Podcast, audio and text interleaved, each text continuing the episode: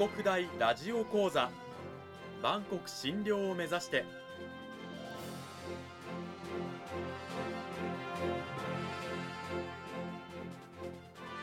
番組タイトルにある「万国診療」とは世界の架け橋を意味する言葉です。この番組はアジアの十字路に位置するここ沖縄にある沖縄国際大学で日々どのような研究や教育が行われているのかを発信していく番組です。案内人はラジオ沖縄アナウンサー小橋川響が務めます。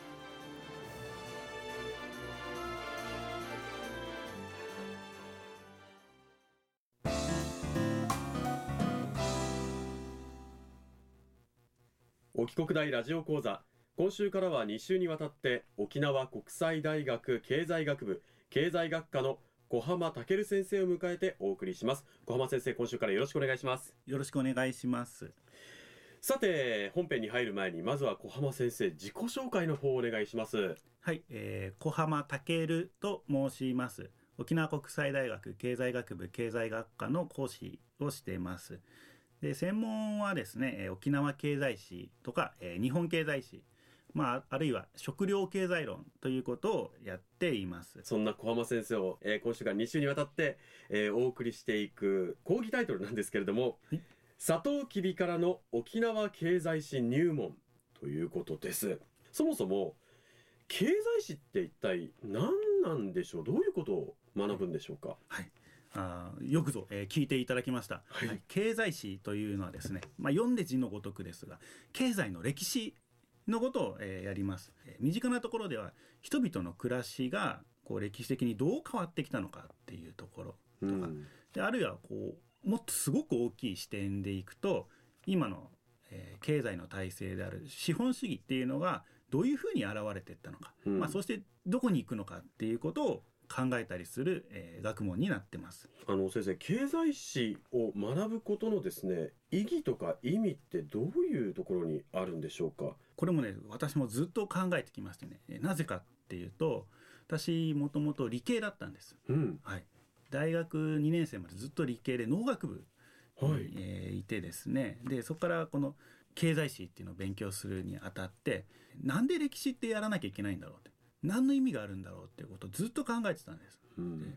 まあ、最近ようやくその答えが、えー、見つかってきたかと思います。それをねちょっと紹介したいと思うんです。まずね、えー、歴史の教訓を学ぶってことだと思います。うん、例えば、えー、ですね日本っていう国があります。ね、私たちのいる日本っていうのは今世界でも有数の豊かな国である。うん、まあこれは間違いないと思うんですけど、じゃあかつてはどうだったか。途上国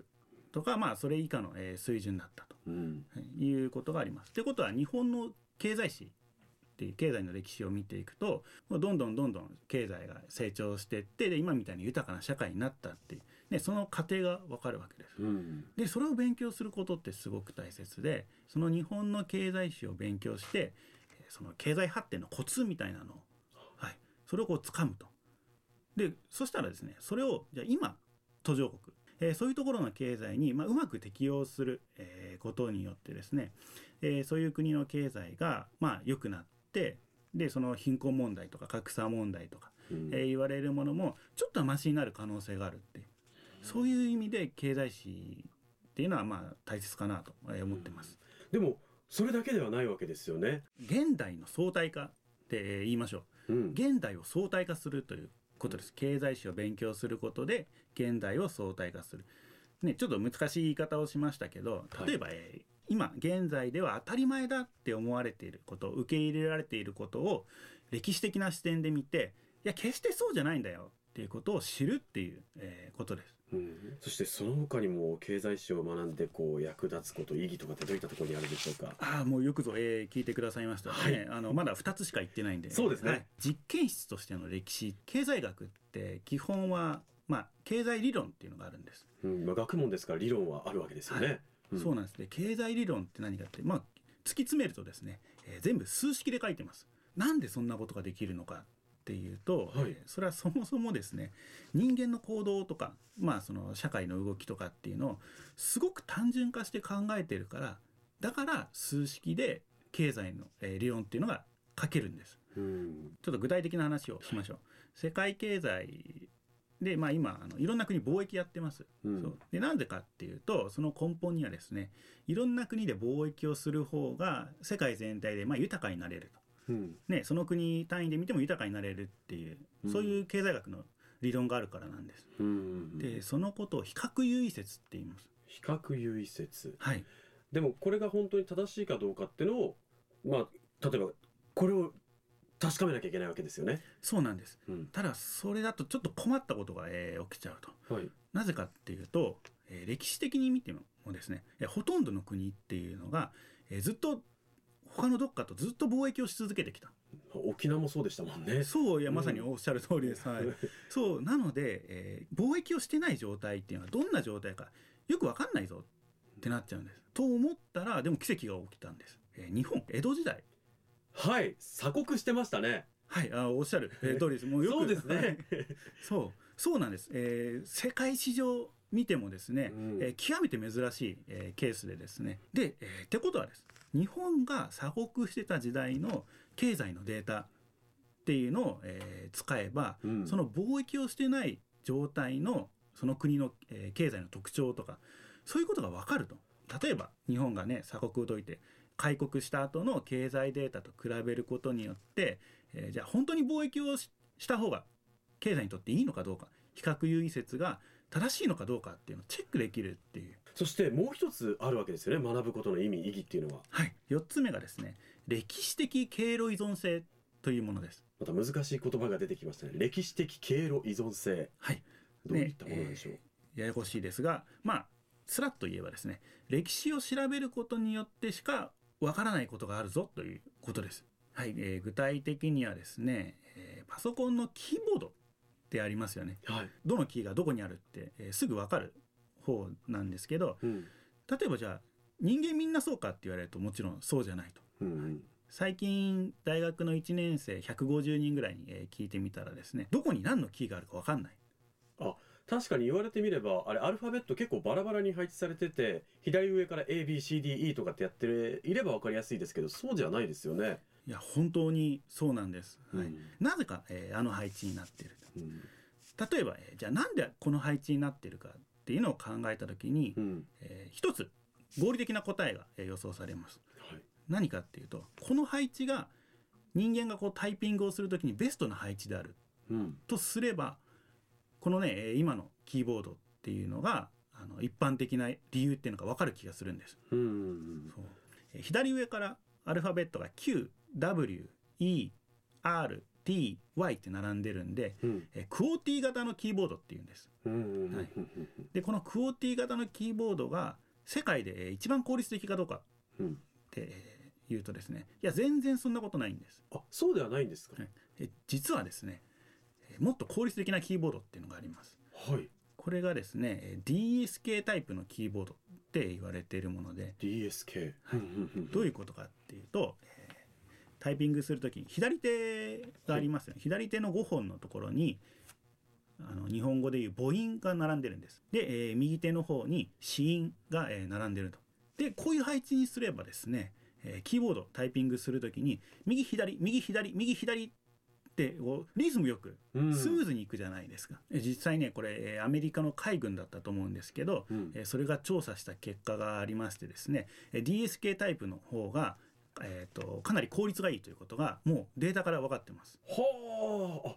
なんで今のクオーティー型のやつばっかりになっちゃったかっていうと、うん、そもそもはですね今のパソコンが普及する前のタイプライターっていう時代に遡るんです。うんタイプライターって、まあ、18世紀後半、えー、18世紀前半ぐらいから、まあ、ポツポツ出始めてですね、うん、えー、19世紀後半ぐらいに、まあ、あの会社から製品として売られるように、え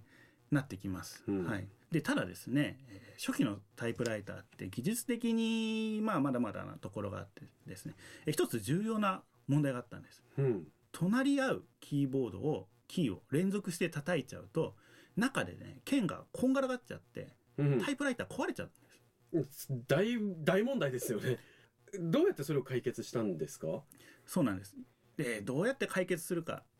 ってことを、えー、まあ、一生懸命考えましてねどういうふうに、えー、解決したかっていうとですね、えできるだけ隣り合うキーが連続して押されないようなキーの配置にすればいいじゃないかと。うん。えそれが今我々が使ってるパソコンのあの配置？もうおっしゃる、えー、通りです。はあそんな歴史的な意義と言いますかこう吸ったもんだがあって。へえでそれがあまりにも普及しすぎたためにあのさっき言った DSK という効率的なものが逆に普及しなくなっちゃってると。そうなんです。もう皆さんだってクオーティータイプのキーボード慣れてでそうしたらね、えー、今より効率的なキーボードあるからっ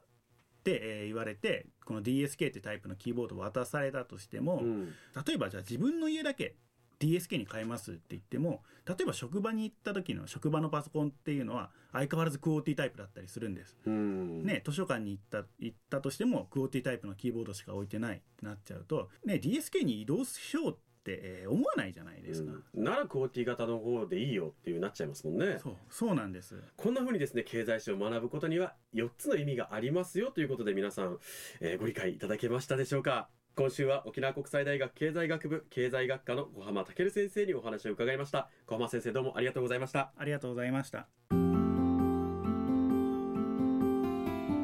さて小浜先生今週は経済史を学ぶことにどういう意味があるのかとか学ぶことの